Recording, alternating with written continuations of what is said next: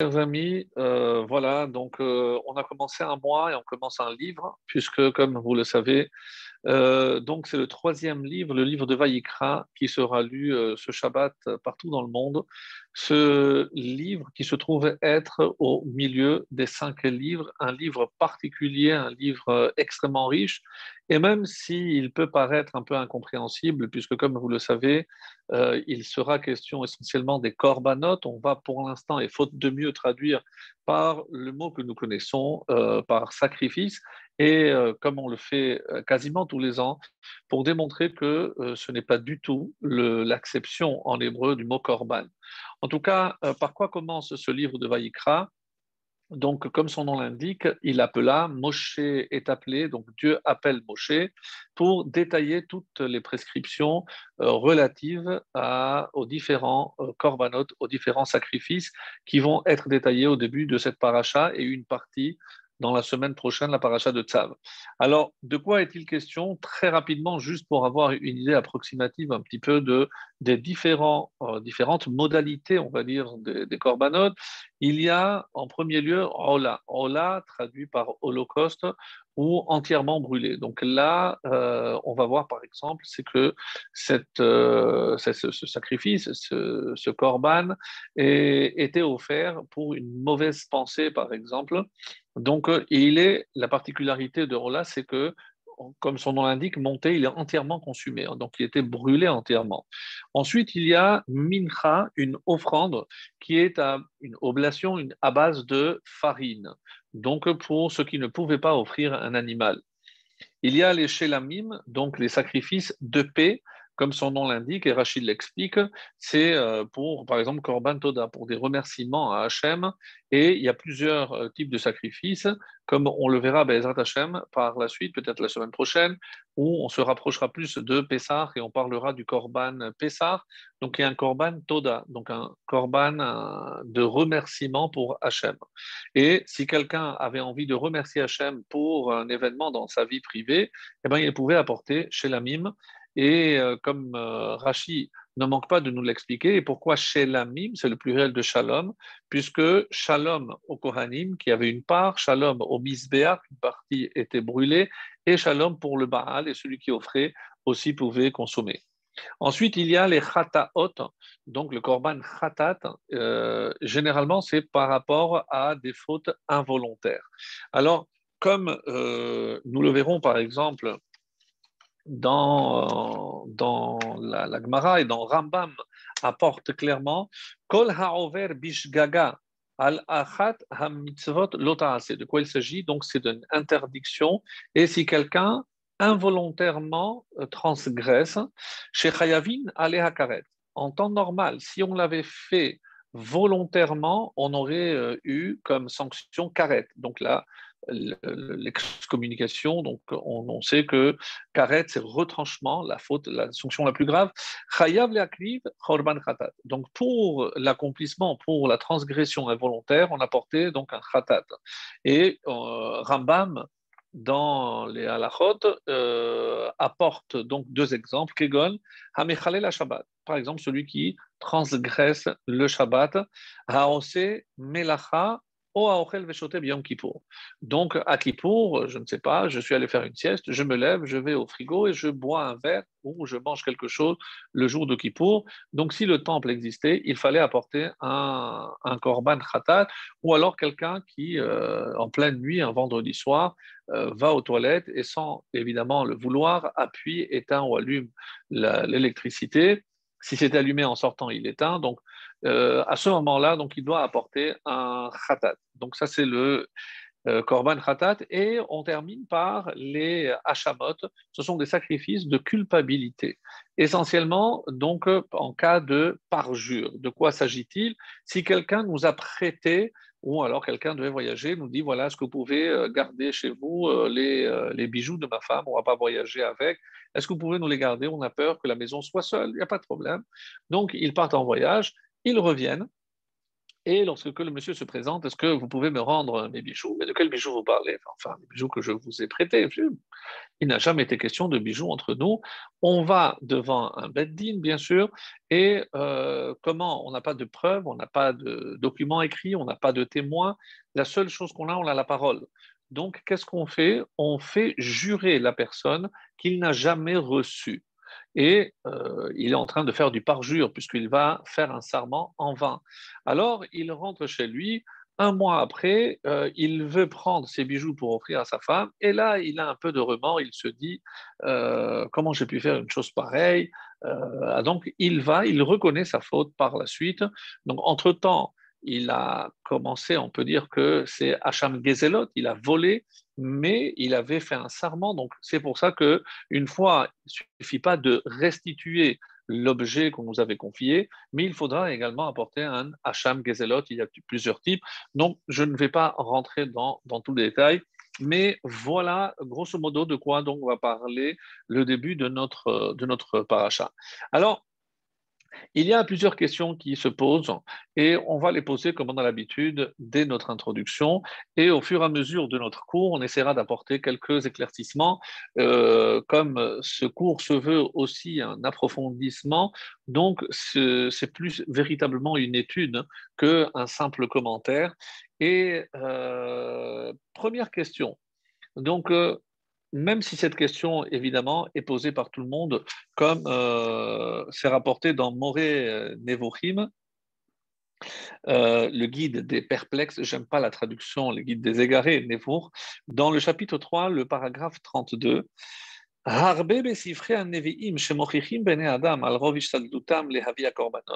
on voit énormément d'exemples dans les prophètes donc tous les prophètes, Ézéchiel, Isaïe notamment, et on voit euh, comment ils vont réprimander le peuple juif par justement à travers les corbanotes, les sacrifices.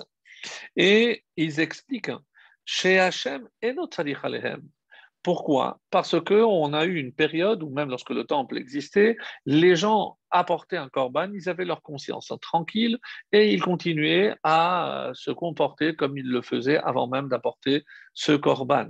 Alors, il y a énormément, encore une fois, de reproches, de réprimandes qui sont faites par les prophètes. Et Moré Nevuchim, donc le, Rambam nous dit, Hachem et notre peut-être que ce que le peuple juif n'a pas compris, c'est que Hachem n'a pas besoin de ces corbanotes. Donc, est-ce que vous pensez que c'est une façon de soudoyer pour continuer à persévérer dans votre comportement qui laisse tant à désirer? Certainement que si vous pensez que ces corbanotes servent à me soudoyer, parce que c'est écrit Corban d'Hachem, bon, je vais donner une partie à Hachem, il va être content, Chaz Et il le dit clairement. Chez Hachem, mais Hachem n'a pas besoin de vos korbanot. Alors quoi? Amar, chez Moël, Rappelez-vous, c'est à l'époque donc de roi Shaoul, lorsque il arrive et il avait euh, enjoint au roi Shaoul de tuer tout le, le roi de Amalek, donc c'était Agag et toute sa famille, et de tout tuer, et même les animaux. Alors il rentre, il arrive, il entend du bruit des animaux. Je ne comprends pas, mais il m'a dit oui, parce que le peuple a dit au contraire, on va les garder, comme ça on pourra les offrir à Hachem. Et qu'est-ce qu'il a répondu? Mais enfin, tu penses que Hachem, il a besoin de ces corbanotes, de ces holotes et de ces offrandes, des sacrifices, et vous n'avez rien compris. Alors il y a une très belle explication d'ailleurs. Et pourquoi les animaux? C'est vrai que euh, en toute euh, logique, en toute naïveté, on aurait pu dire plutôt que qu'ils ne servent à rien, peut-être qu'on pourrait les offrir au moins à Hachem, pas pour en profiter personnellement. Et il y a une très belle explication, je ne sais pas si on l'avait vu ensemble, qui dit que chez Amalek, ils avaient de très fortes et grandes notions de sorcellerie. Et quand ils ont su que les peuples juifs allaient les exterminer, ils étaient capables de se transformer en animal. Oui, comme vous l'entendez. Donc, si on a reçu l'ordre de tuer tous les animaux, c'est parce qu'on craignait précisément que euh, derrière euh, ces animaux-là ne se cachent véritablement des membres du peuple de Amalek. Donc, ça, c'était pour la petite euh, histoire. donc ça c'est Shmuel, mais Isaïe aussi a dit, mais Dieu a dit, mais qu'est-ce que j'ai à faire avec tout ce grand nombre de sacrifices? C'est pas du tout ce que je veux. Écoutez, ça a l'air extraordinaire. Pourquoi? Parce que tout ce que je suis en train de dire vient contredire toute la paracha. Dans la paracha, on va euh, s'allonger, étayer tous les détails sur les corbanotes. Et je suis en train de vous montrer qu'apparemment, chez les Névim, chez les prophètes, on ne veut pas de ces corbanotes. Alors, apparemment, il y a une contradiction. Donc, on va essayer d'approfondir cela. Et j'ai dit qu'il y avait tout autre prophète, Amar Yirmiyahu, même le prophète Jérémie, qui lo dibarti et avotechem velo tivitim beyom otse i otam meres misraim al divre olot vezeva. Je mais je n'ai pas fait que parler à vos ancêtres quand je les ai fait sortir d'Égypte, al divre olot vezeva. Donc il n'y a pas que de cela que j'ai parlé. vous avez cru que c'était l'essentiel.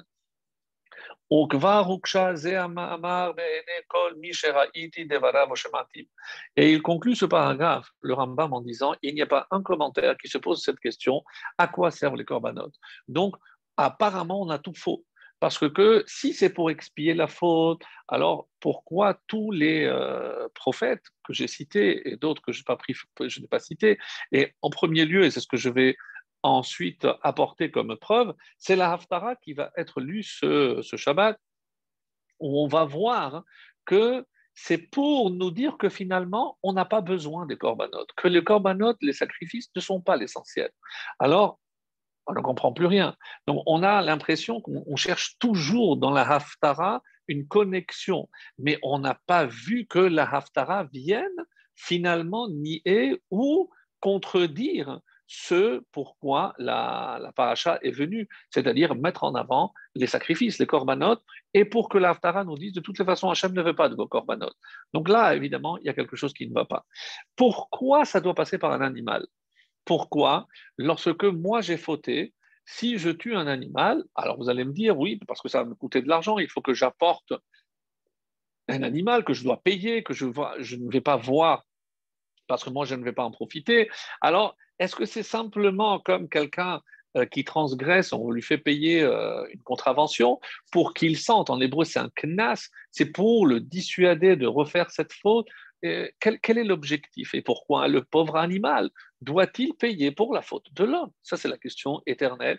Il n'y a pas un seul commentateur, bien entendu, vous pensez bien, qui n'ait pas posé cette question. Et la question reste, avec toutes les réponses qu'on pourra essayer d'apporter, mais on va voir que cette question est, euh, comme souvent, beaucoup, beaucoup plus forte que toutes les réponses que nous allons essayer d'apporter. Et c'est pour ça qu'on est là ce soir, pour essayer d'éclairer un petit peu euh, et d'éclaircir un petit peu ce point-là. Et autre chose, lorsque vous savez très bien qu'à un moment donné, on ne va plus avoir le temple, on ne pourra plus apporter ses corbanotes, toute cette parache, toutes ces parachiotes-là qui parlent comme vous le savez, le deuxième nom de Sefer Vayikra, c'est Torah Kohanim. Donc c'est la, la loi des Kohanim, puisque c'est les Kohanim qui étaient dans le temple, c'est eux qui avaient euh, comme mission d'offrir, de, faire tout le nécessaire. Il n'y avait pas que égorger, comme vous le savez, il fallait recevoir l'argent, asperger l'argent, euh, les parties intérieures, il fallait les brûler. Donc il y a plusieurs étapes. Et c'est les Kohanim qui avaient cette mission-là. Et on dit souvent que c'est assez étonnant et presque euh, choquant d'imaginer le choc entre la fin du livre de Shemot, comme on l'avait euh, fait, on avait mis en avant précisément donc le fait que la Shekhina soit descendue, un moment d'élévation euh, comme euh, le Sinaï, donc quelque chose d'extraordinaire. Et tout de suite après, de quoi on nous parle? De euh, à quoi va servir tout ce temple, toute cette construction? Eh bien, d'abord pour savoir que l'homme peut fauter. Bon, ça, c'est, on le savait, mais qu'à cause de cela, cet emplacement, cet endroit ce, ce, Mishkan, cette résidence de la présence divine, va être assimilé finalement à un abattoir, puisque euh, si c'est à longueur de journée, et indépendamment des corbanotes que les, gens apportaient, comme vous le savez, pour les, les il y avait aussi les dirigeants, le tribunal, quand il avait fait une erreur, donc il fallait qu'eux aussi apportent. Donc, il y a, somme toute, une activité assez riche et euh, fréquente dans le, dans le, dans le, dans le Mishkan. Alors, ça, c'est la première question. Donc, pourquoi l'animal devrait-il payer pour les erreurs de l'homme?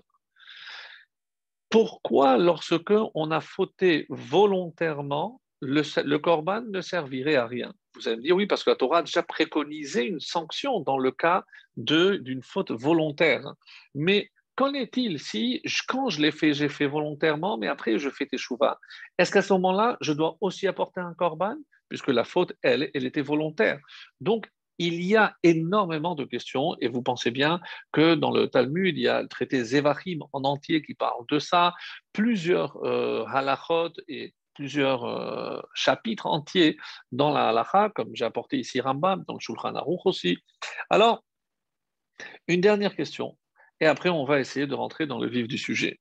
Cette dernière question traite le fait que euh, il va se passer que lorsque le temple ne sera plus là, ben, comment va-t-on pouvoir remplacer les sacrifices, les corbanotes? Comment on va remplacer ces animaux? Si le seul moyen d'obtenir un pardon, une expiation, c'était à travers, par le biais donc des corbanotes, comment on va justement atteindre cet objectif une fois qu'il n'y a pas de temple? Il n'y a pas de temple, il n'y a pas de possibilité d'offrir des sacrifices. Alors, comment va-t-on faire?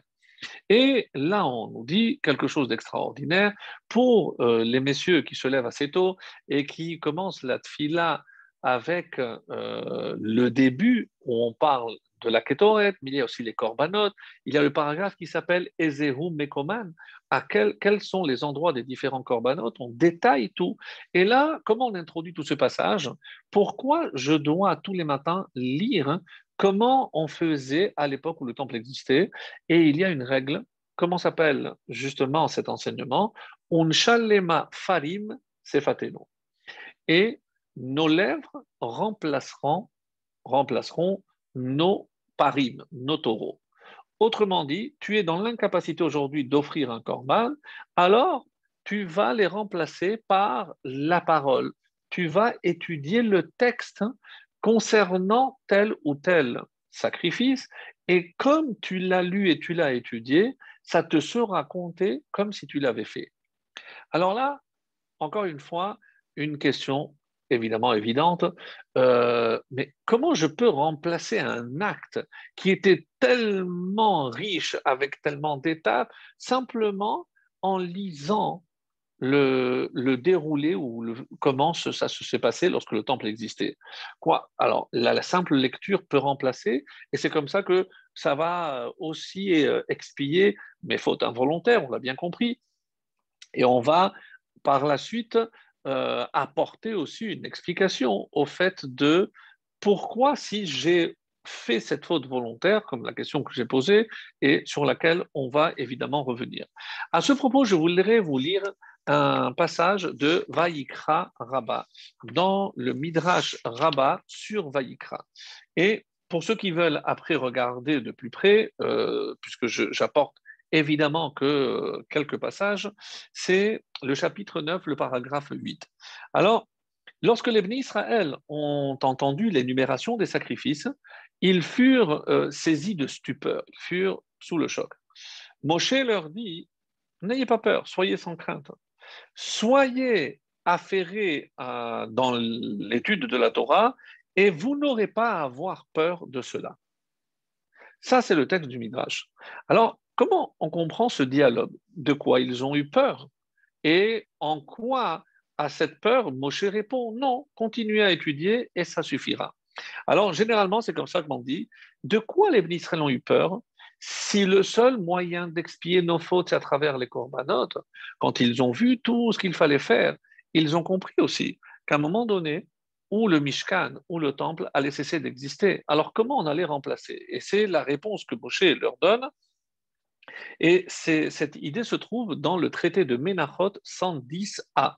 Et là-bas, qu'est-ce qui est écrit? Je vous dis directement en français celui qui s'occupe de la Torah du sacrifice euh, khatat expiatoire, c'est comme s'il avait sacrifié un khatat, donc le korban khatat. Celui qui s'occupe de la Torah du sacrifice du type Hacham, on l'avait dit par rapport donc à la culpabilité, c'est comme s'il avait sacrifié un Hacham. Donc, selon le principe Unchalema Falim Sefatenu, ce qu'on est en train de lire ici, ce que je disais dans l'introduction, c'est que dans l'Agmara, on a déjà prévu, et ce qui a fait peur au béni Israël, c'est tellement important, comment on va faire lorsqu'on aura, on sera dans l'impossibilité d'apporter un korban. Donc, voilà la réponse. Autrement dit, aujourd'hui, lorsque je lis ce passage, c'est comme si j'étais en train de faire l'action. Je suis en train de dire que la parole est assimilée à l'action puisque le fait de lire, de dire, d'étudier, eh ben, c'est en quelque sorte, c'est comme si je faisais.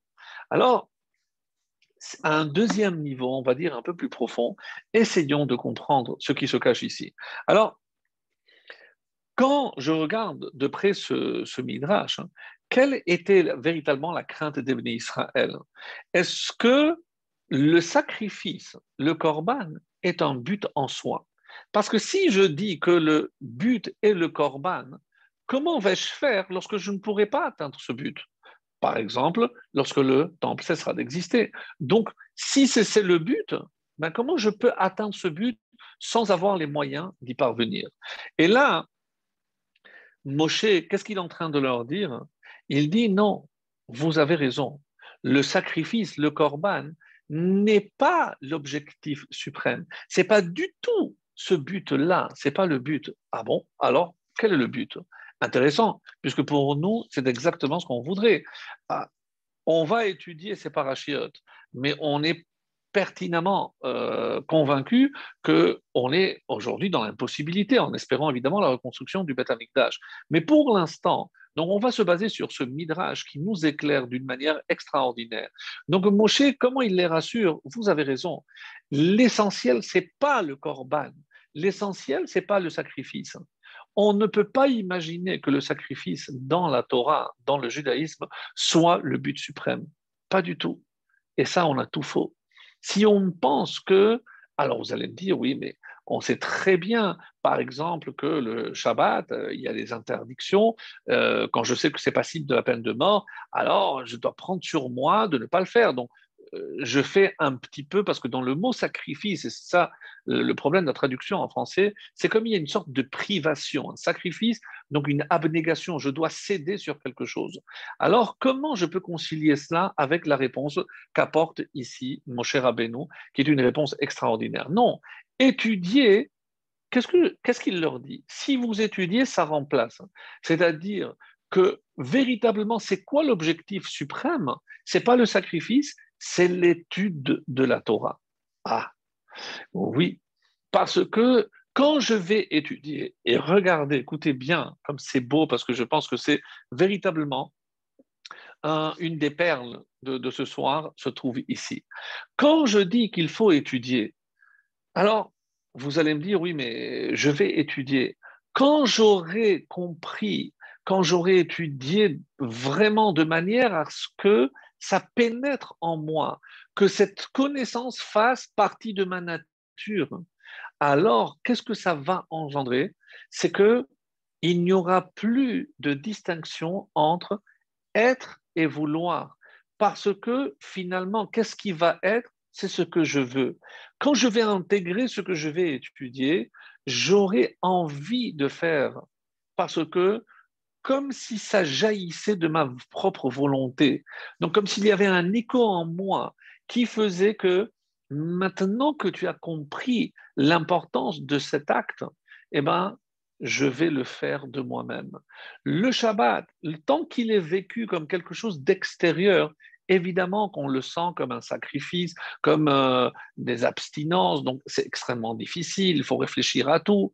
Mais une fois que j'ai étudié ce que je dois faire, comment je dois le faire et ce que je ne peux pas faire, une fois que c'est intégré, ben, je vais le faire de manière naturelle.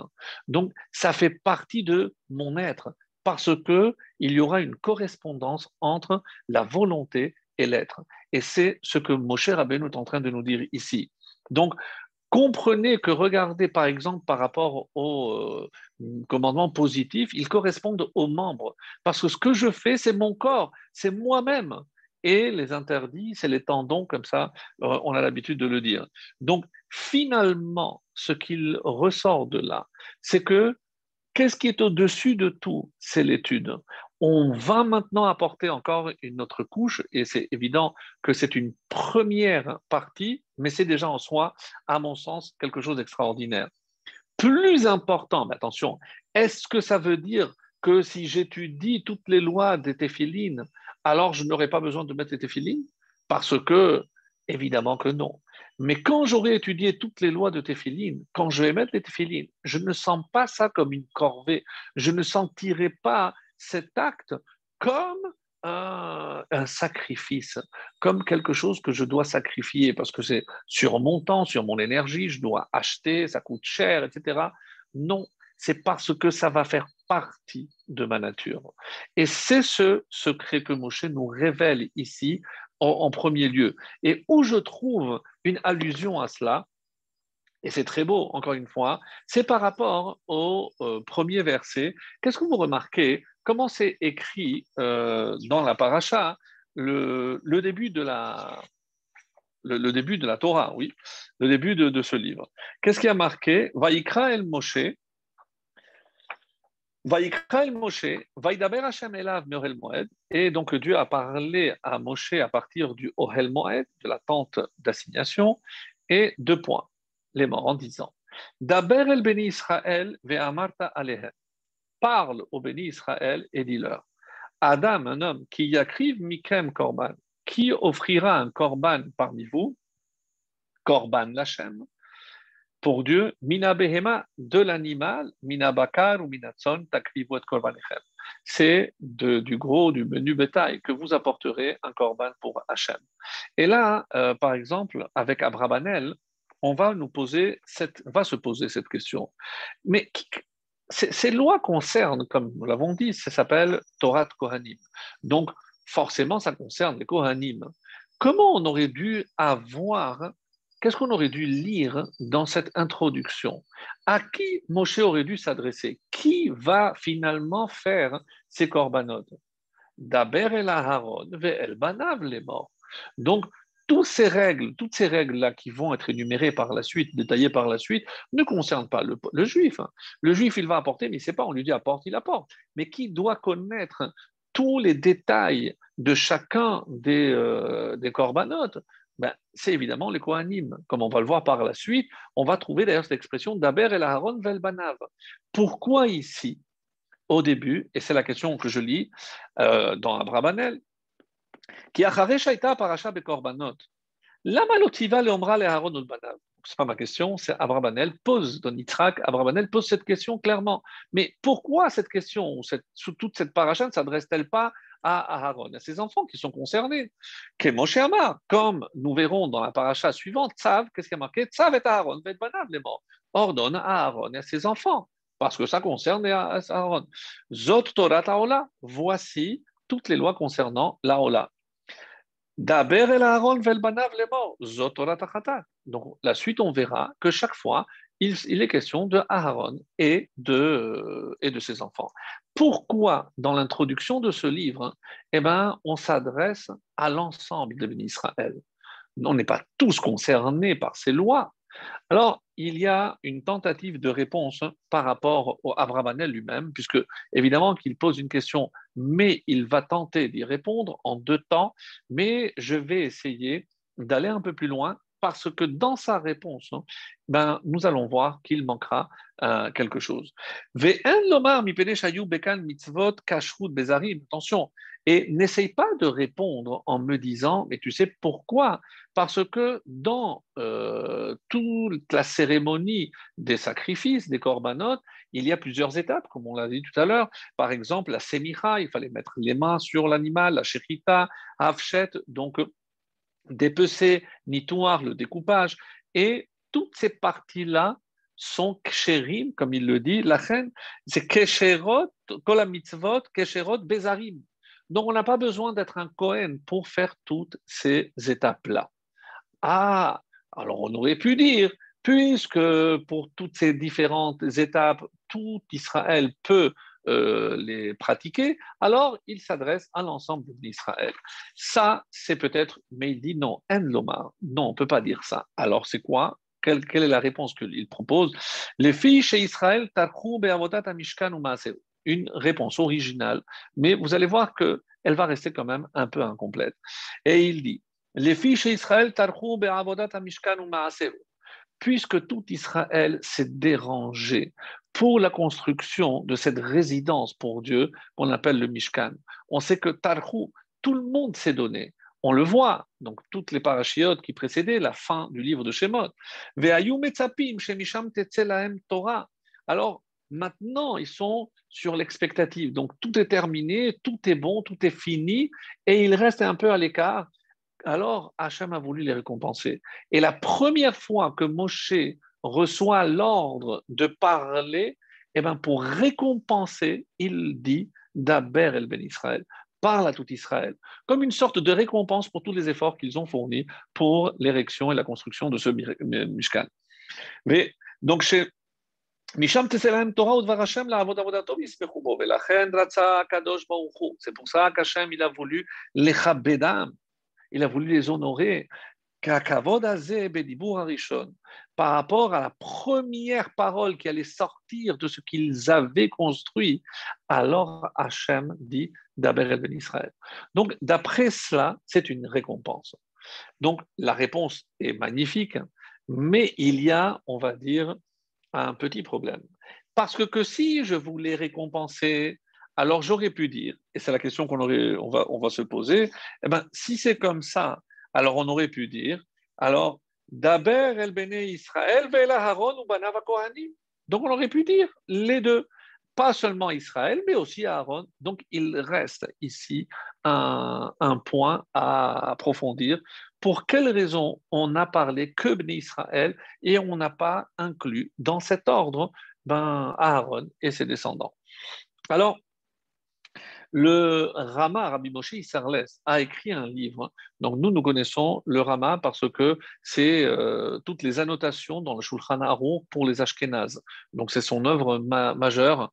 Et euh, si on appelle Shulchan Aruch la table dressée par rapport à Rabbi Yosef Karo, donc l'ouvrage de, de de, du Rama est appelé Mappa, comme si c'était la nappe qu'il avait placée par-dessus. Et il a écrit un livre qui s'appelle Torat Haola, qui parle, comme l'indique, Bechol Korbanot, un livre spécifique qui parle essentiellement de la raison de tous les corbanotes. Donc imaginez un livre entier sur ça. Et il, il va compiler toutes les chitotes shonotes, donc il va faire un travail de compilation énorme de tout ce qui a été écrit et dit par rapport aux corbanotes. Il va faire une compilation dans ce livre. Et Voici ce qu'il dit, donc c'est cette citation et donc de, de, de Torah du Rama qui dit Tam kol korbanot. Quelle est la raison de tous les korbanot?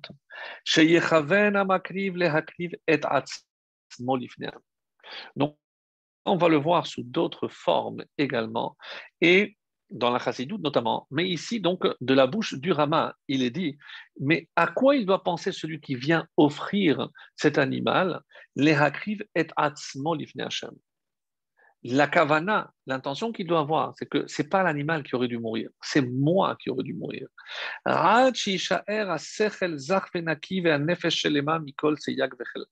Et tout ceci pourquoi? Pour essayer d'ôter toute trace d'impureté qui aurait pu souiller son intellect.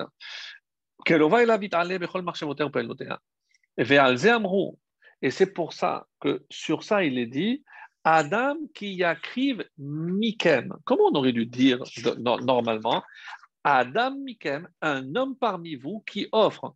Mais d'après ce que le Rama nous dit, on va trouver ça ailleurs aussi dans la Chassidoute, on accorde énormément d'importance. Qu'est-ce qu'il dit? Adam qui yakriv, un homme qui veut offrir. Qu'est-ce qu'il doit offrir? Mikem, c'est de vous-même que vous devez apporter. Alors, Mikem, évidemment qu'on ne peut pas apporter un animal qui est volé ou offrir à Hachem quelque chose qui ne nous appartient pas. Mais ça, c'est une évidence. Mikem, c'est de vous que vous devez offrir. Korban Hachem. Mina Behema, et de quelle partie de vous Et ça, c'est euh, la chassidoute qui va nous aider. C'est comme vous le savez, il y a dans, dans l'homme deux parties. Et c'est ce que je vais essayer de vous lire euh, sur le Orguedalia par rapport donc euh, aussi à, un Zohar magnifique qui nous explique un petit peu ce dont il est question, euh, dont il est question ici. Par rapport donc à ce qui est dit dans, le Midrash, Tanhuma, il y a un texte magnifique qui dit Yesh Zahav Verav Peninim. Il existe du, de l'or et des pierres précieuses au Kliyakar Siftedat. Mais l'objet le plus précieux, c'est les lèvres de sagesse, Sifte Alors, à quoi ça fait allusion? On nous dit que, euh, c'est comme ça que ça a apporté dans, dans, le, dans le Zohar, que euh, l'homme représente le monde et que le Mishkan est aussi une représentation de l'homme. Donc, Beshem Zohar, qu'est-ce qui a marqué? Chez Mishkan Negedada. On avait déjà vu cette notion-là qui est tirée euh, du Zohar à Kadosh. C'est que c'est comme si le Mishkan était une représentation de l'homme. On avait dit par rapport au visage, par rapport à la pensée qui est fait, enfermée comme les deux tables de la loi, etc. etc. Et c'est Rabbeinu Bechaye aussi qui rentre dans tous ces détails et qui nous explique que et ça, c'est par rapport à la question que nous avions posée. Mais comment je peux imaginer que la parole puisse remplacer l'acte? Et là, qu'est-ce qu'il va nous dire? Quelle est la spécificité de l'homme? C'est dans le Sefer d'Ivrei Chaim sur la Torah, on nous dit l'importance de la parole. Pourquoi Mishkan ou Comme on vient de le dire que le Mishkan représente l'homme? Mais quelle est la force suprême de l'homme? C'est, comme vous le savez, comme il est appelé, Médaber, c'est euh, le, parlant. Donc, quand je dis que l'homme est le parlant, comme c'est rapporté, comme vous le savez, quand on dit euh, dans Bereshit, chapitre 2, le verset 7, Adam le nefesh l'homme fut une âme vivante, et le Targum Unkelos, qu'est-ce qu'il dit? Ruach memalela, un esprit parlant. Donc la supériorité de l'homme, c'est dans sa parole. Donc la parole reste au niveau de, on va dire, suprême par rapport à toutes les autres créatures. C'est ce qui fait la suprématie de l'homme sur toutes les autres créatures. Alors, et là, il nous dit, pourquoi il a fallu commencer cette paracha par Vayikra el Moshe? Pourquoi Hachem a besoin d'appeler Moshe? Parce qu'on nous dit que tant que Hachem n'a pas parlé à Moshe, il manquait la dimension, la touche finale au Mishkan. Puisque si le Mishkan n'est qu'au niveau de l'acte, alors que nous, on est en train de dire que l'essentiel, c'est la parole, c'est avec Vaïkra, quand Dieu appelle et il parle à Moshe, on dit que le Mishkan a été complété. Et comme Rabbi Bachaye ou le Divrei Chaim nous l'explique ici, c'est on, a rajouter, c'est comme si Dieu avait créé le corps de l'homme, mais lorsqu'il est devenu un être parlant, c'est là où il a pris vie. De la même façon, le Mishkan, tout est en place, tous les organes, les organes ou les ustensiles, tout est en place. Mais qu'est-ce qui va donner vie à cet emplacement, à cet endroit, à ce, Mishkan? C'est la parole. Et maintenant, on comprend que ce qui a complété l'ouvrage appelé Mishkan, c'était précisément la parole de Dieu. Autrement dit, maintenant, quand je ne peux pas offrir un Mishkan par ma parole, et comme on l'a dit tout à l'heure, c'est évident que c'est par l'étude et autres, c'est comme ça que je fais vivre ce Mishkan. Mais quel Mishkan? Non. Vous comprenez l'importance de la parole chez l'homme, parce que de la même façon que le Mishkan est complété par la parole divine, l'homme a été complété lorsque Dieu lui a octroyé le pouvoir de la parole. Voilà ce parallèle extraordinaire. Et c'est comme ça donc qu'on comprend que le kliyaka, en quoi c'est un, objet précieux, c'est celui qui est capable de sifter da'at. Da'at, évidemment, c'est l'union avec, euh, avec Hachem. Mais on va aussi donner euh, une, explication complémentaire à ce que l'on vient de dire. Et cette fois-ci, je vais aller euh, Netivot Shalom. Alors, ça faisait longtemps qu'on ne le citait pas. Euh, c'est euh, Rabbi Shalom Noach Brosovski, donc Mibernovitch, Donc, c'est euh, un commentaire magnifique. Hein. Et il nous dit qu'ici, il y a deux niveaux. J'ai dit pourquoi, lorsque, rappelez-vous la question, pourquoi lorsque l'homme faute volontairement, alors on nous dit que le corban ne sert à rien. Et là, on va amorcer une réponse et ensuite on va continuer euh, par rapport à un autre détail aussi que, sur lequel je voudrais revenir avec vous. Donc, comment il est dit? Daber el bene Israël, madame qui Mikem Korban Hashem, mina behema, mina bakar Si je vais déjà expliciter que c'est du gros ou du menu bétail, pourquoi j'ai besoin de dire mina behema, de l'animal? Si j'avais dit mina behema, eh ben, j'aurais pu déduire, puisque après, on va me donner des tailles. Ça peut être des tourterelles, ça peut être des jeunes colombes, donc, et en fonction aussi de, des possibilités financières de chacun, puisque des fois, je ne peux pas apporter un taureau. Alors j'apporte un petit bétail, j'apporte un mouton, j'apporte un veau, ou je ne peux pas, j'apporte des oiseaux, et même quand je ne peux pas, je peux apporter de la farine. Alors, il explique comme ça.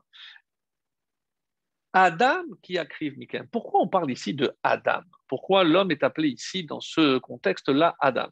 Et c'est le, dans le Zohar HaKadosh, euh, la partie Chelek Gimel, donc euh, paragraphe même et voici ce qui est écrit. Adam Yesh, comme vous le savez, en l'homme, il y a deux niveaux. Ces, notions-là, on les retrouve dans la Chassidou, dans le Tanya, où on parlera de euh, pas simplement le corps et l'âme. Ici, on a passé, on, a passé à un autre niveau. C'est ce qu'on appelle nefesh behemite. C'est l'âme animale, instinctive, donc ce qui constitue l'essence même de l'homme par rapport à ce besoin. Et il y a nefesh asichlit, donc euh, du sechel qui touche l'intellect beaucoup plus élevé. Alors, Ita Kadosh. Dans le Zohar Kadosh, il est dit, chez Adam Nikra Be'arba Shemot il y a quatre appellations. Donc l'homme est appelé ou Adam, ou Gever, donc euh, un homme fort, Enoch, l'humain, ou Ish, un homme tout court. Donc il y a quatre. Et Ve'amadrega Eliona, et de ces quatre appellations, quel est le niveau le plus élevé? C'est Adam. Donc on est ici, quand on parle Adam qui a écrit Mikem, on parle de l'homme le plus élevé, le niveau le plus élevé de l'homme. Euh, comme c'est marqué dans euh, Baba Metzi A 114b, Atem Keroui Madame. Une phrase que j'aime beaucoup, puisque comme vous le savez, vous, le peuple juif, vous êtes les seuls à être appelés Adam. Ve'en Olam Madame. Et les autres nations ne pourront jamais atteindre ce niveau de Adam. Alors, Adam, donc, si c'est le niveau le plus élevé, à quoi ça correspond? À Nefesh c'est-à-dire l'âme la plus élevée intellectuelle, pour donner une appellation. Donc c'est l'âme intellectuelle. C'est une partie divine d'en haut. Donc c'est véritablement l'étincelle divine qui se trouve en l'homme. Chez Al Adam, et c'est pour cela qu'il s'appelle Adam, parce que c'est grâce à cette étincelle divine qu'il peut atteindre ce niveau de Adam. Et comment je le sais? Quand Dieu décide de faire l'homme, qu'est-ce qu'il est écrit? Naase Adam. Dieu a visé très haut. Dieu voulait, dans la création de l'homme, atteindre le niveau le plus élevé qui soit. Et c'est quoi ce niveau? Adam. Donc, Adam, encore une fois, c'est l'objectif à atteindre. Et c'est pour cela que Adam, c'est lorsqu'on atteint Betsalme Nobid Mutenu, donc à l'image et à la ressemblance de Dieu. Et bon, on ne va pas s'attarder, on avait déjà parlé de ça dans Bereshit, mais simplement par rapport donc à cette notion qui est importante. Alors, et c'est pour ça qu'il est dit, Mikem,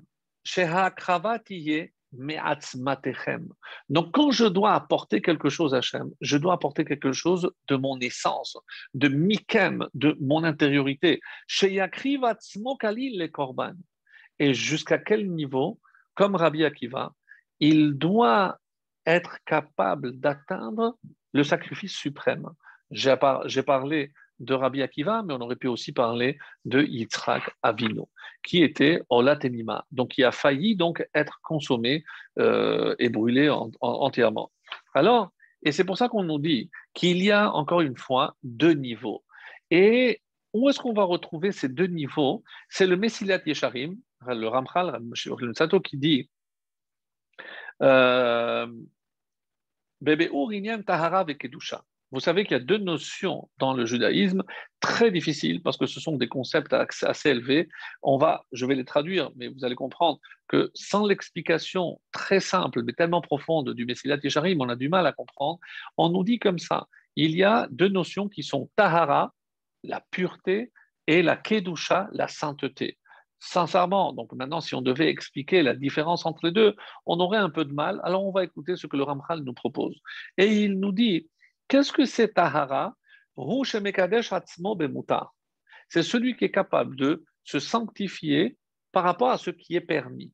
C'est-à-dire, même ce qui est permis, je vais me restreindre dans tel ou tel domaine, et c'est comme ça que je peux atteindre la tahara, la pureté. Chez Moser et Tahavota, vous pourrez Devarim chez Et donc, même lorsqu'il a envie de quelque chose, si il se travaille pour ne pas désirer, ne pas se jeter, ne, pas manger plus que ce qu'il n'a besoin, etc. Donc c'est un travail de tahara, de pureté. Et il y a encore un niveau encore supérieur, c'est la kedusha, c'est la sainteté. Pourquoi? C'est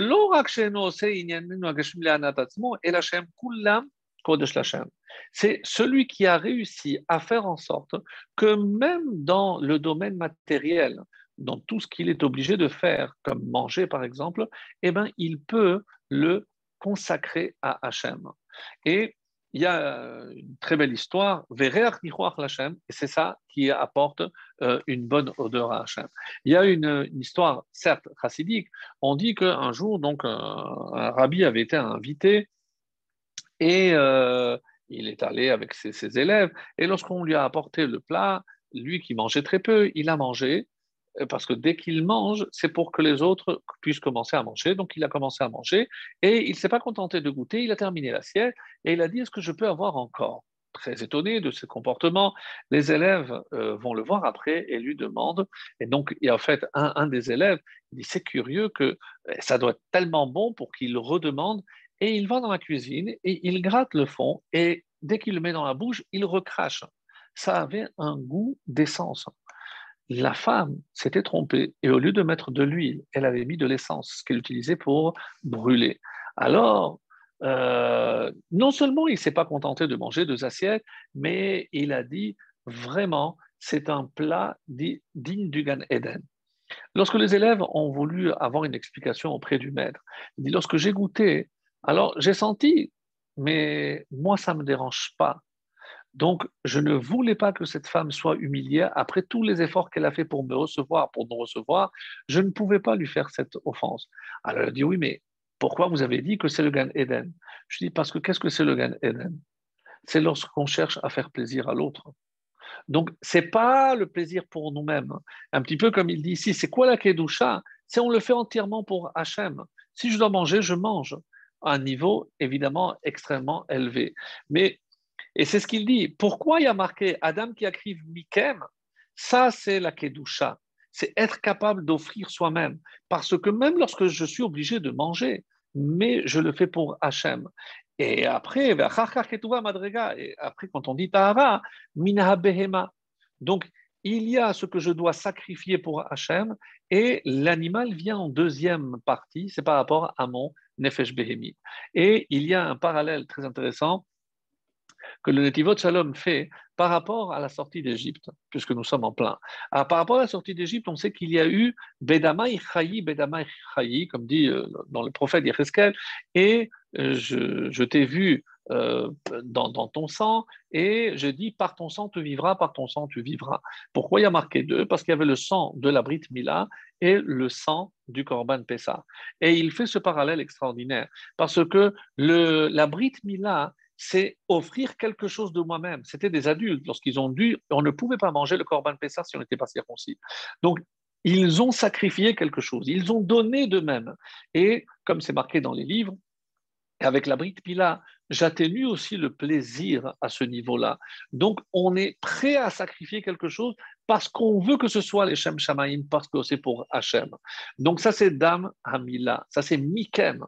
Et après, qu'est-ce qu'on a fait? Le Korban Pessa, là on a pris un animal par rapport donc à ce parallèle qui est fait donc dans, euh, dans ces deux niveaux. Ça c'était donc par rapport à cette explication que j'ai trouvée euh, extrêmement intéressante. Et maintenant on va voir un peu plus euh, par rapport donc à, on a dit que celui qui n'avait pas les moyens, il euh, pouvait donc apporter, euh, si je trouve, donc il pouvait apporter même des, des oiseaux. Et c'est comme ça que le texte dit,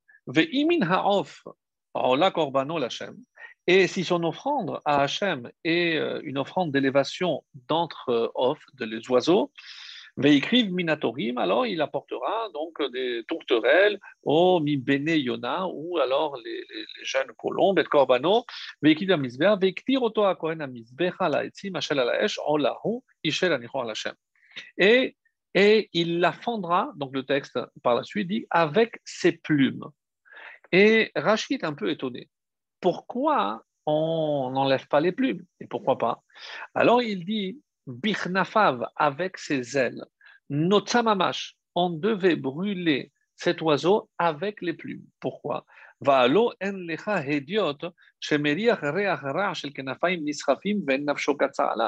Tout le monde sait, un homme normal, Hediot ici c'est un homme normal, sait que quand je brûle des, plumes, ça, ça, ça, ça génère une très très mauvaise odeur. Alors comment se fait-il que on laisse les, plumes dans cet oiseau-là. Et on dit pour donner du volume. Parce que si déjà il apporte, c'est un jeune tourtereau, une jeune colombe. Donc si j'enlève les plumes et j'enlève les plumes dans les ailes, il, va paraître très, euh, très petit comme sacrifice, insignifiant.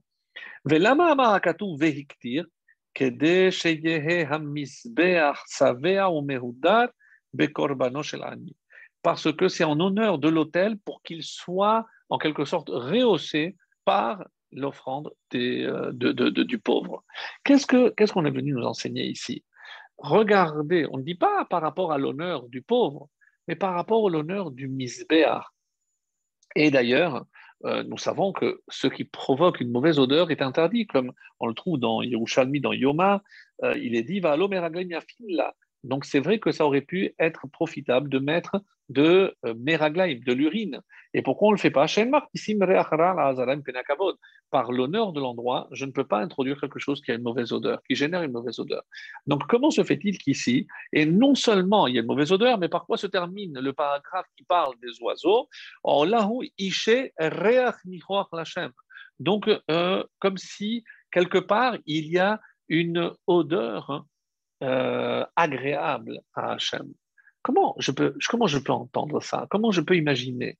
Mes amis, parce que l'odeur, l'odeur en tout cas pour Hachem, elle ne provient pas de l'odeur physique, l'odeur que nous, on perçoit ici en tant qu'être humain. Quelle est cette odeur? Et quand on regarde d'ailleurs, quand je vois par exemple dans Masechet Shevuot, qu'est-ce qui a marqué? Sur la ola de Behema, donc la plus noble, c'est un animal, il y a marqué Isherer Nichoar. Pour le off, aussi, pour Mincha, une offrande de farine, Isherer Nichoar. Donc finalement, apparemment, aux yeux d'Hachem, on va dire à l'odorat d'Hachem, il n'y a pas de différence. Chez Echadam Marbe et ça c'est l'essentiel, qu'est-ce qu'il dit ici? Que peu importe celui qui fait plus ou celui qui fait moins, au bilvan, mais seulement chez Yechaven et Libol et Aviv chez Bachamaim, qu'il concentre, qu'il ait l'intention de le faire pour Hachem, et peu importe ce qu'il va offrir. Alors, il y a un commentaire de Rabbi Bounam, donc qui dit que ça veut dire Mais seulement qu'il euh, dirige son cœur pour Hachem. Mais Hamam It Ha'ani, celui qui fait moins, c'est-à-dire à peine un oiseau, le pauvre, lui n'a pas besoin. Bevadai benidvato mechaven pourquoi? Parce que le pauvre, c'est sûr qu'il dit à Hachem, j'aurais voulu te donner plus, mais voilà ce que je peux te donner. Je ne peux pas te donner plus. Et à ce propos, ça fait longtemps qu'on ne raconte pas euh, d'histoire. C'est histoire, je crois que je l'avais racontée, mais tellement belle. Euh, c'était une petite fille qui rentre dans une bijouterie et dit Voilà, monsieur, je voudrais un bracelet. Et c'est pour toi? Non, c'est pour ma grande sœur. Alors, il lui montre quelques bracelets. Tu as de l'argent? Oui, oui, oui, Alors, il lui sort un, des bracelets. Il m'a dit oh, Celui-là, il est très beau. combien il coûte? Je dis Ma petite, combien tu as? Elle sort donc sa petite tirée, sa bourse. Elle renverse le tout et il y avait à peine 50, 50 euh, shekels en pièces. Et la valeur de, ce bijou, c'était 5000 shekels, donc plus de 1000 euros. Euh, je dis, mais explique-moi, mais c'est pour qui? Pourquoi tu veux, à quelle occasion tu veux offrir ça à ta sœur? Et la petite lui dit, vous savez, euh, mes deux parents sont morts, donc Laura Leno, il y a quelques années de cela, dans un attentat. Donc cette petite fille avait perdu ses deux parents et c'est notre sœur de 18 ans qui s'occupe de nous. Et on a ramassé tout ce qu'on avait avec mes frères et sœurs parce qu'on voulait offrir euh, un beau cadeau à ma grande sœur. Et il m'a dit combien tu as dit qu'il y avait? 50 shekels.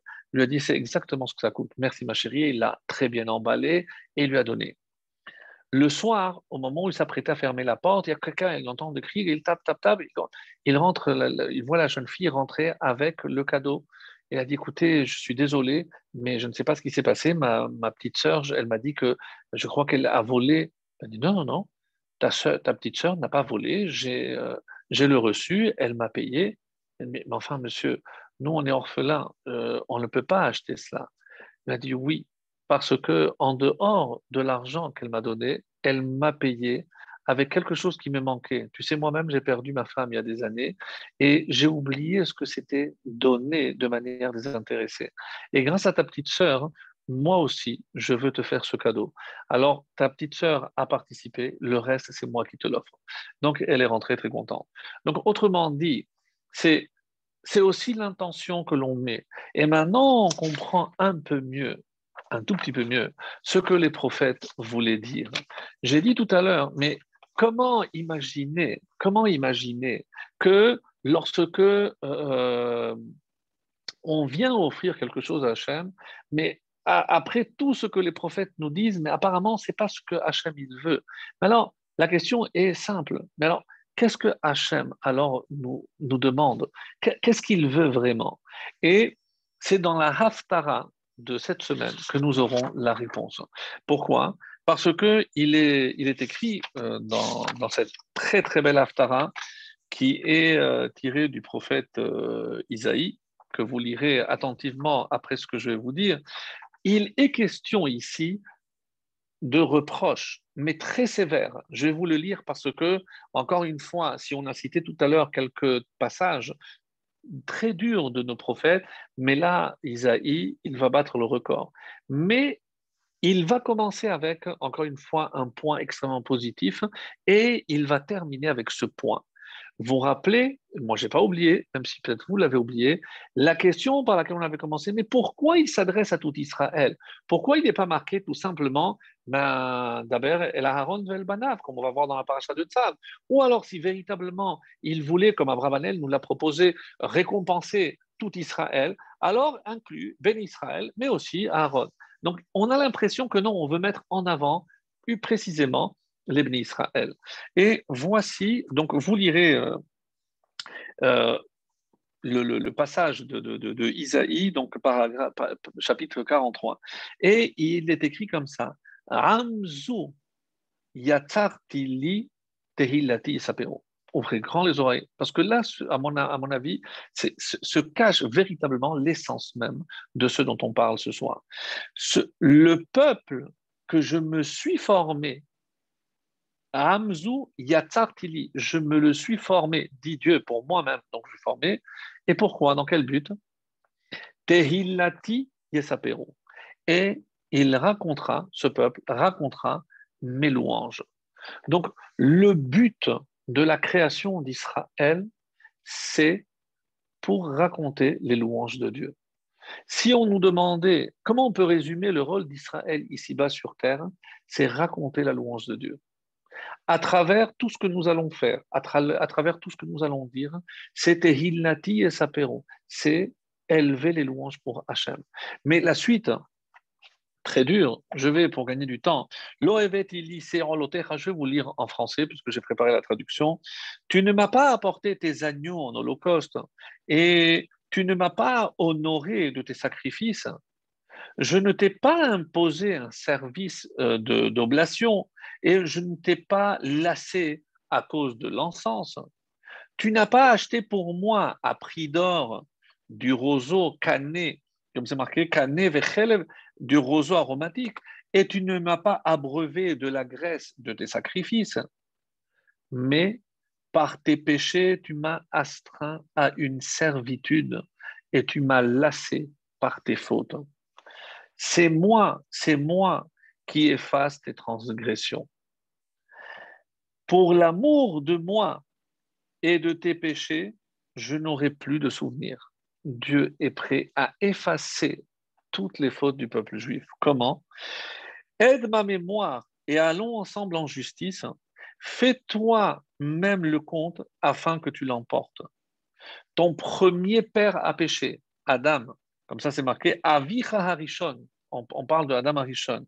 Ton premier père a péché et et tes porte-paroles m'ont été infidèles. Donc, des paroles très dures. Donc, je ne t'ai pas imposé, toi tu crois que les sacrifices, c'est pas ça l'essentiel. Et par quoi il va terminer? Par ce par quoi il avait commencé à la fin. El Yaakov et Israël Rappelle-toi ces choses, Yaakov, Israël, car tu es mon serviteur. Je t'ai formé, comme on avait commencé. Tu es pour moi un serviteur, Israël. Tu ne m'oublieras pas. Lotinacheni.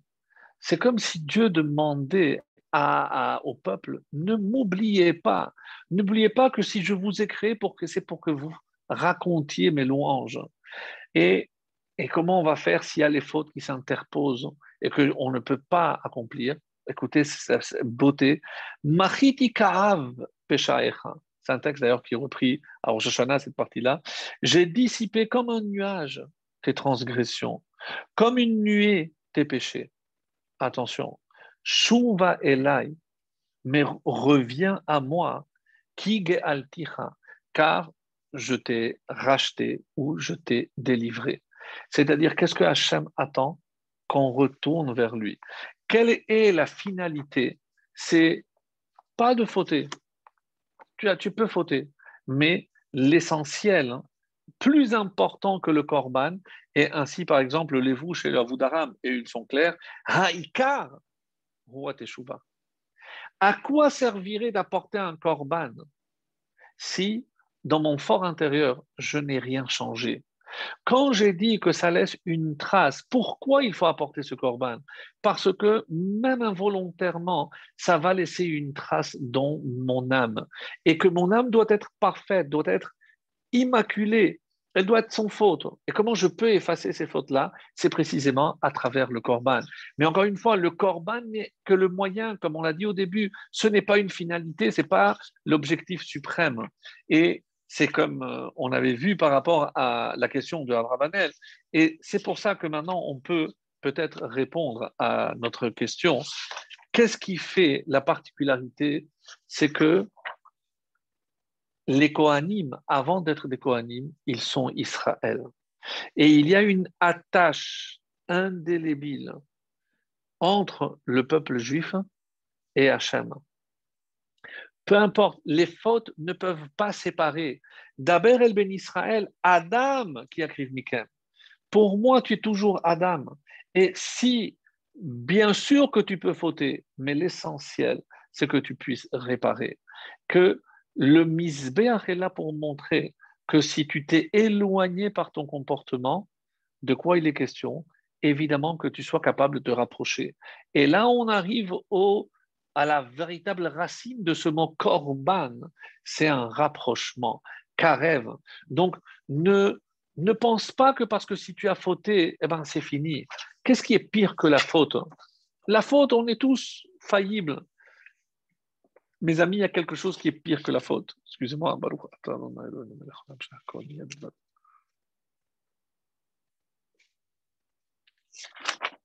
Qu'est-ce qui a pire que la faute? C'est les conséquences de la faute. C'est quoi, les conséquences de la faute?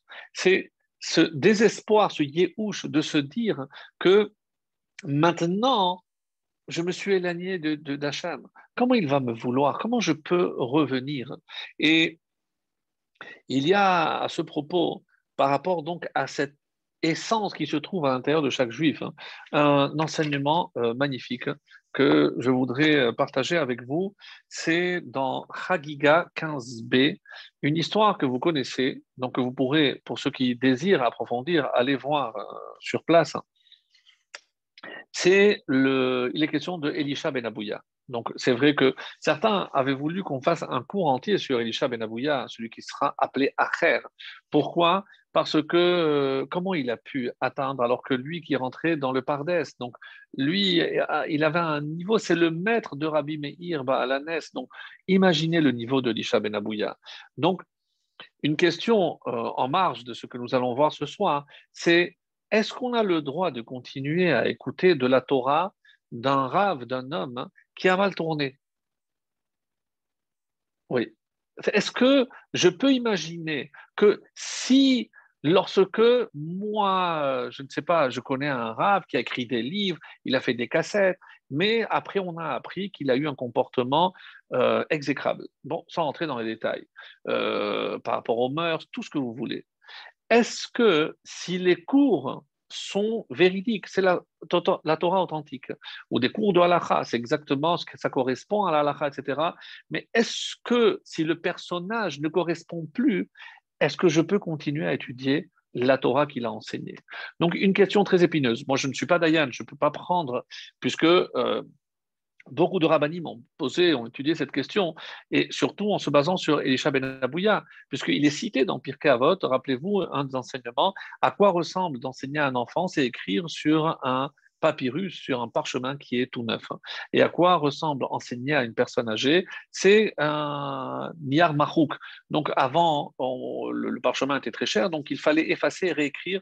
Évidemment, ça n'avait pas euh, la, même, euh, présence. Donc on, ne peut pas, c'est pas clair, c'est pas clair. Donc c'est pour ça que on, doit commencer euh, très jeune. Et d'ailleurs, en parlant de jeunes, je ne vous ai pas cité justement ce fameux midrash qui dit que, en parlant de Vaïkra, alors est-ce que ça se fait encore aujourd'hui? Euh, Je ne sais pas si c'est les chassidim, peut-être ça se fait, mais en tout cas non. C'est le Midrash Tanhuma qui dit Amar Rabbi Asya, Pourquoi les enfants commencent à étudier la Torah à partir de Vaikra Alors c'est vrai que dans Bereshit, il y a la création, il y a Noah, l'Arche, il y a des, épisodes. Ici, il n'y a pas d'histoire, donc c'est tellement de détails fastidieux et autres. Comment je peux imaginer qu'un enfant puisse euh, être attiré par une étude pareille? Tinokot donc c'est les petits enfants.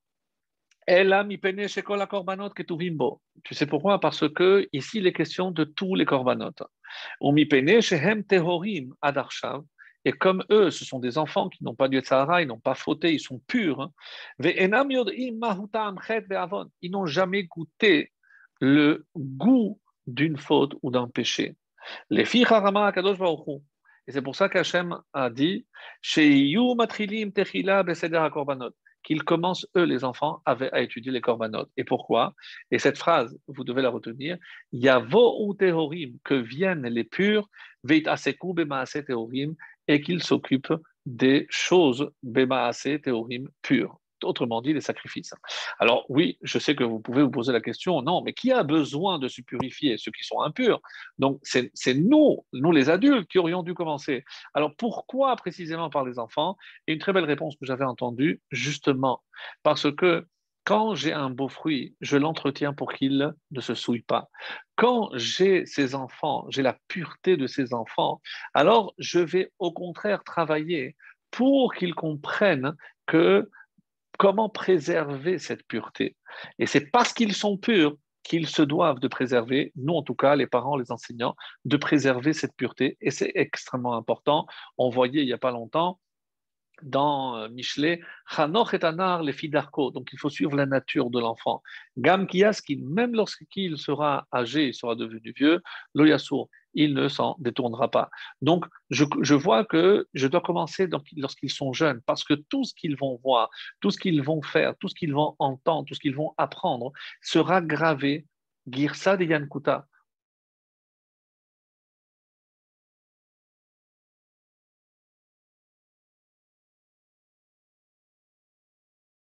dans cette innocence, ils vont pas dire mais à quoi ça sert de faire ceci? Non, la Torah l'a dit comme ça. Alors eux, ils ne posent pas de questions et c'est comme ça donc qu'ils peuvent étudier. Donc je reviens à euh, Elisha Ben Abouya. Elisha Ben Abouya, donc je disais, que effectivement euh, Rabbi Meir donc a continué à étudier avec lui et c'est extrêmement bizarre. D'ailleurs, il a, on lui a fait le reproche. Donc vous verrez dans Chagiga là-bas, donc à son époque, euh, les sages lui ont fait un, reproche, très très dur, euh, et ils n'ont pas vu ça d'un bon oeil. Ça, peut, c'est la moindre chose. Et comment la Gemara va justifier le comportement de Rabbi Meir? Il donne un machal, une parabole. C'est euh, comme s'il avait trouvé une grenade, il a mangé l'intérieur et il a jeté l'extérieur. L'extérieur en hébreu se dit kelipa. Kelipa, donc c'est l'écorce. Il a retenu que l'essentiel, l'intériorité. Alors vous allez me dire, oui, mais c'est Rabbi Meir qui était à ce niveau-là. Donc euh, peut-être que nous, on n'est pas à ce niveau-là qu'aujourd'hui, donc si on a quelqu'un qui a mal tourné, alors il vaut mieux se détacher de tous ces enseignements pour ne pas, euh, en tout cas de la personne, c'est clair, parce que euh, ça peut avoir une mauvaise influence, ou se dire si lui l'a fait, c'est peut-être que moi aussi je peux, ras de shalom. Donc il faut faire extrêmement attention. Et alors, euh, pourquoi Qu'est-ce qui a fait que Rabbi Elisha, euh, plutôt Elisha Ben Abouya, a, mal tourné? Alors, sachez qu'il y a deux versions. Une qui est très connue, la deuxième est moins connue. C'est lorsque ce jeune homme s'est vu ordonné par son père de monter sur une échelle pour renvoyer euh, la femelle afin de prendre les oisillons. Ce qu'on appelle en hébreu shiluach haken, c'est le renvoi du nid. Et curieusement, écoutez son père. Donc, Kibudavaem et Shiloh Haken, renvoyer la femelle, sont les seuls mitzvot qui, dont la Torah donne explicitement la récompense, et c'est la longévité. Alors, donc, il a fait, il est tombé de l'échelle et il s'est cassé le cou, il est mort. Lorsque Elisha Ben a, a, vu ça, je ne comprends pas. Donc, apparemment, ici, c'est quelque chose, ça ne contredit pas. Zoutora Vezusrara, on dit qu'il a tout laissé tomber. Et la deuxième version moins connue, c'est qu'il y avait un homme qui s'appelait Chutzpit Ameturgeman. C'est quelqu'un qui était, euh, qui traduisait, qui enseignait Chutzpit. Et un jour, on dit qu'il a vu la langue de Chutzpit, donc ça faisait partie des, décrets des Romains et autres. Donc, il a vu la langue dans les ordures, il a vu la langue de Chutzpit. Il a dit comment Une langue qui a parlé tellement de Torah, tellement de Kedusha, tellement de pureté, c'est pour terminer dans les ordures, on dit qu'il a tout laissé tomber. Alors, on ne peut pas juger, euh, évidemment, et toutes les réponses qu'on donnera ne pourront pas justifier une telle attitude parce qu'on ne comprend pas. On, a, on, est devant un, grand, et c'est l'Isha Ben Abouya. D'ailleurs, d'après certaines versions, Rabbi Meir a prié pour jusqu'à qu'il euh, ait été accepté au, au, Eden. Bon, ça c'est une autre histoire. Moi, ce qui m'intéresse par rapport à ce que nous avons vu tout à l'heure, c'est ce, ce point que d'attache que tout juif garde avec Hachem. Alors on dit que qu'est-ce que c'est Toho Qu'est-ce que c'est cette intériorité? C'est cette Nekuda, ce point d'attache que euh, même Elisha Ben Abouya a toujours gardé avec Hachem. Donc c'est ça qu'il a pris. Et Klipa, par contre, les, conséquences ou les conclusions que lui il a tirées, les clipotes, donc ces conclusions de tout ce qu'il a vu ou ce qu'il a vécu, ça il n'a pas pris. Ce qui l'intéressait, c'est que à l'intérieur de chaque juif, même celui qui apparaît le plus éloigné, il y a ce point d'attache. Et c'est ce qu'on disait tout à l'heure par rapport à par rapport donc euh, au fait que euh, au début de la paracha, on s'adresse à tout Israël, parce que c'est tout Israël, il existe ce point d'attache, même ceux qui paraissent très éloignés, et c'est ce que Rabbi Meir nous a enseigné à travers son attachement précisément à Elisha Ben Abouya. Il y a une autre question par rapport donc justement à ces, ces conclusions. Euh, lorsque on ne peut pas s'empêcher évidemment de penser que si Elisha Ben Abouya face à une seule mort inexpliquée, il a tout lâché. Alors qu'en est-il lorsque on ne parle peut-être pas de notre génération, de la génération précédente, euh, lorsque ils ont vécu les affres de, la Shoah. Comment on peut imaginer que, euh, justement, eh ben, ils aient gardé ce, point d'attache? Et une fois, il y a un, Rav, donc qui était un survivant de, la Shoah, qui faisait un jour un chiour sur cela, et il y a quelqu'un qui lui a posé la question. Mais Rav, vous ne vous posez pas la question, comment se fait-il qu'il euh, nous soit arrivé tant de malheurs alors que on est censé être attaché à Hachem. Silence dans la salle. Il a pris une, deux minutes de réflexion et il a donné cette réponse extraordinaire. À mon sens, c'est peut-être une des plus belles réponses qui soit. Bien sûr, moi aussi, je me pose la question. Mais dans la prière. Cet homme racontera par la suite que cette vision-là a changé sa façon de voir le monde. Qu'est-ce que ça veut dire qu'il pose la question dans la prière? Qu'est-ce que ça change? Parce qu'il est face à Dieu. lorsque la question est posée de la prière ou dans la prière, c'est ça ne touche pas ma émouna, même si je reste avec des questions, mais je reste proche. ça ne touche pas cette attache que j'ai avec Hachem. Parce que si, évidemment, j'ai des questions, il faut que je les pose lorsque je suis devant Hachem. Et à quel moment je suis devant Hachem C'est lorsque je suis précisément dans la prière. Et il y a un, rave, dont je ne connais pas le nom, mais on dit que c'était un rave allemand qui avait donné cet enseignement magnifique. On dit à la fin, le Shabbat les jours de fête, on, nous pour les Sfarad, aussi on fait tous les jours, on dit En kelokenu, en kemalkenu. Il naît comme notre Dieu. Personne. Il n'y a personne qui est comme notre Dieu. Et après, Mi Qui est comme notre Dieu? Qu'est-ce qu'il dit? Regardez. D'abord, il y a la emuna, en C'est une affirmation. Et après, mi et après, je peux poser les questions. Mais la question, je la pose après l'affirmation.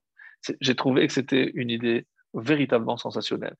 Imaginez évidemment qu'on a des questions, mes amis. On a tous des questions par rapport à cette période, par rapport à la Shoah, par rapport à tout ce que nous ne comprenons pas.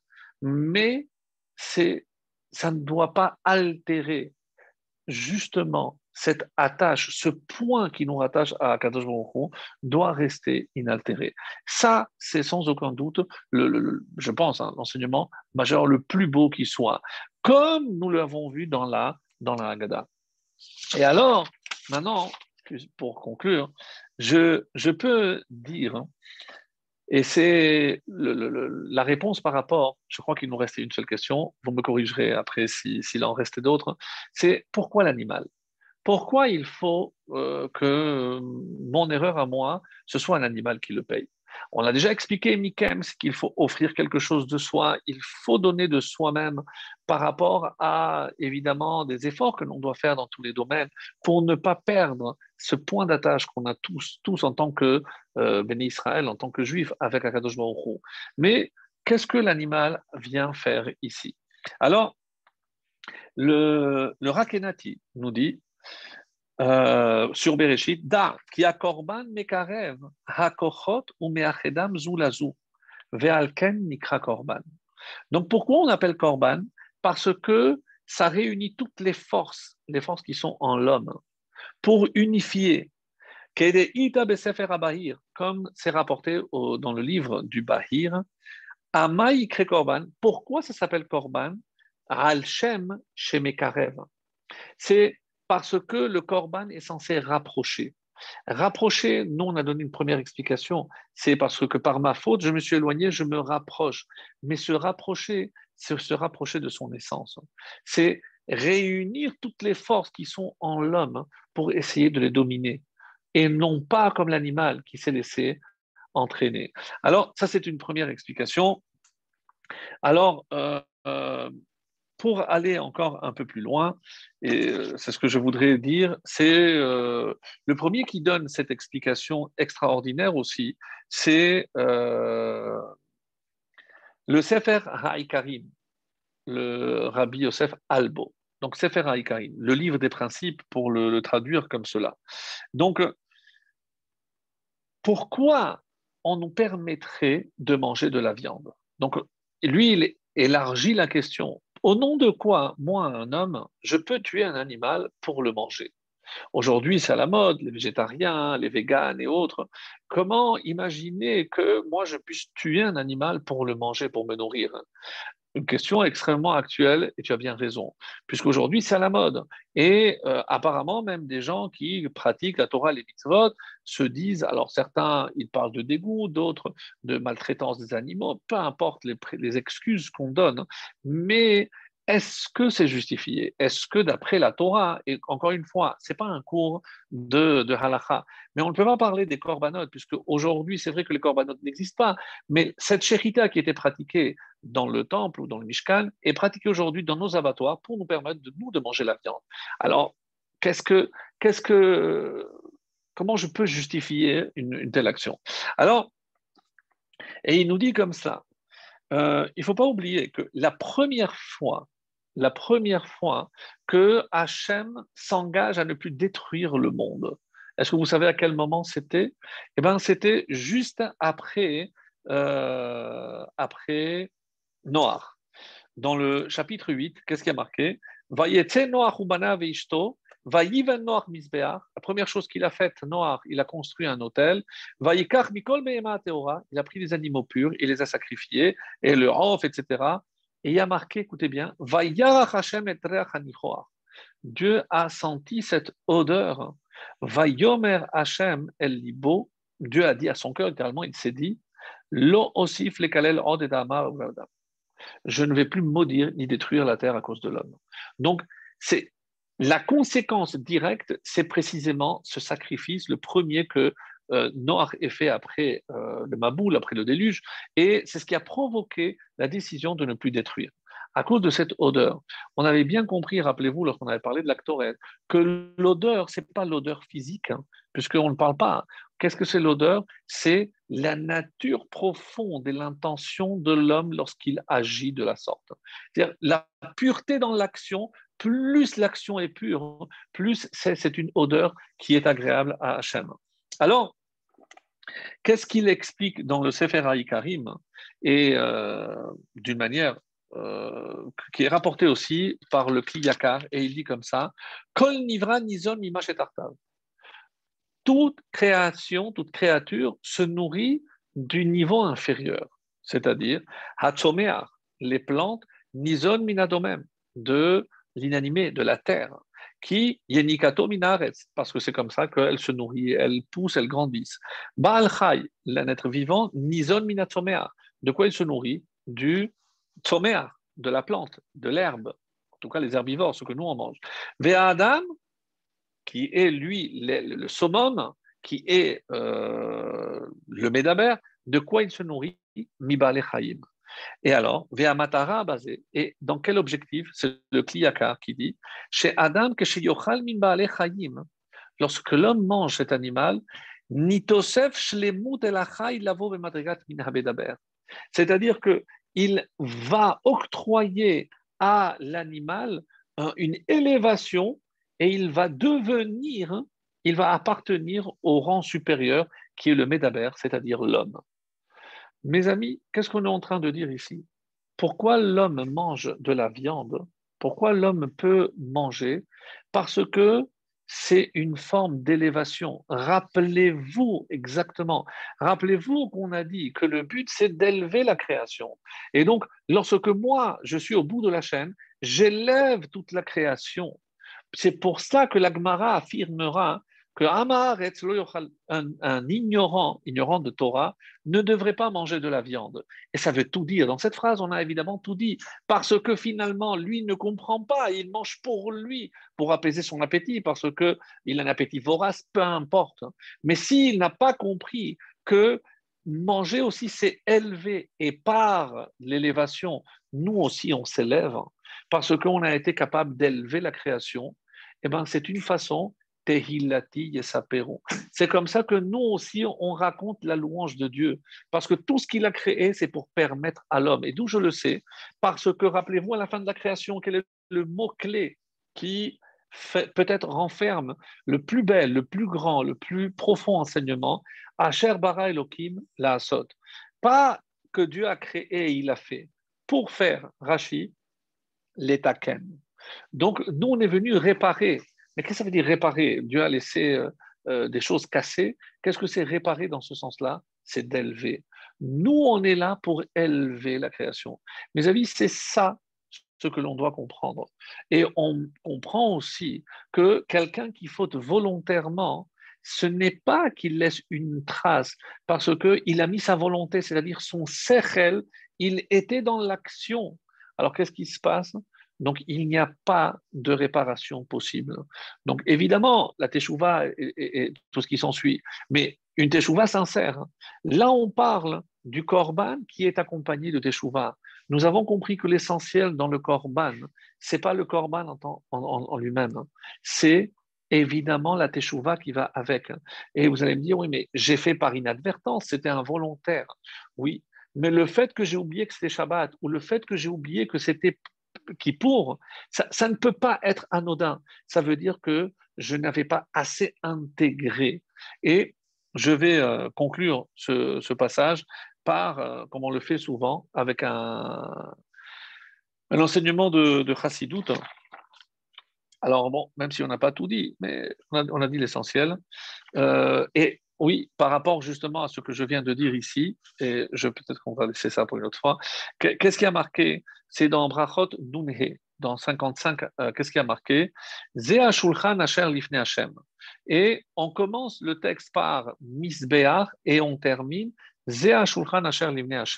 C'est la table qui se trouve devant Dieu.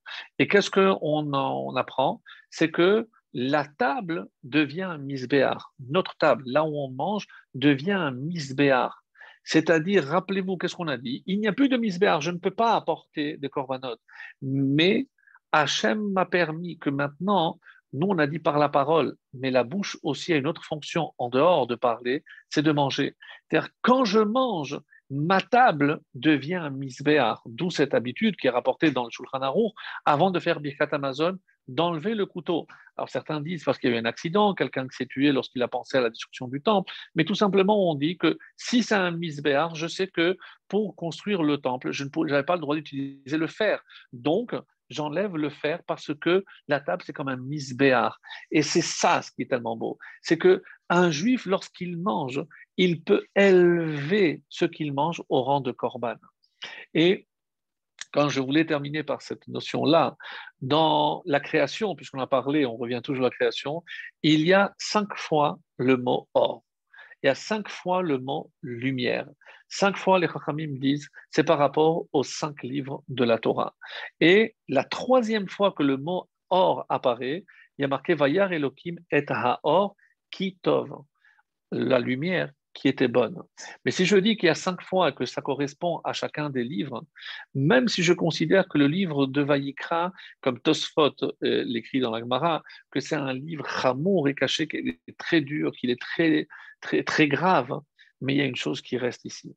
C'est que la troisième fois qu'on parle de la lumière, on dit Kitov, qu'elle est bonne. Parce que et on comprend, comme on le verra par la suite, où est-ce qu'on va parler des animaux purs et impurs que je dois manger? C'est dans le livre de Vaïkra. C'est-à-dire que nous avons aujourd'hui peut-être pas le temple, peut-être pas les corbanotes, mais dans la façon de manger, dans la façon d'étudier, on peut remplacer ces corbanotes par nos lèvres, aussi bien par rapport à ce qu'elles vont sortir, comment je vais étudier, comment je vais parler, et aussi quand je mange, lorsque je sais que, comme on a atteint ce niveau de Kedusha, où tout est Kodesh Lachem, même lorsque je mange, même lorsque je fais ce qu'un homme est censé faire dans ce monde, eh ben je le fais Kodesh Lachem. Que ce soit tout sacré, consacré pour Hachem, Bezrat Hachem, et qu'on ait le mérite de voir, de revoir le vrai Misbéar pour assister très très vite au renouvellement de la Avoda dans le temple. Amen.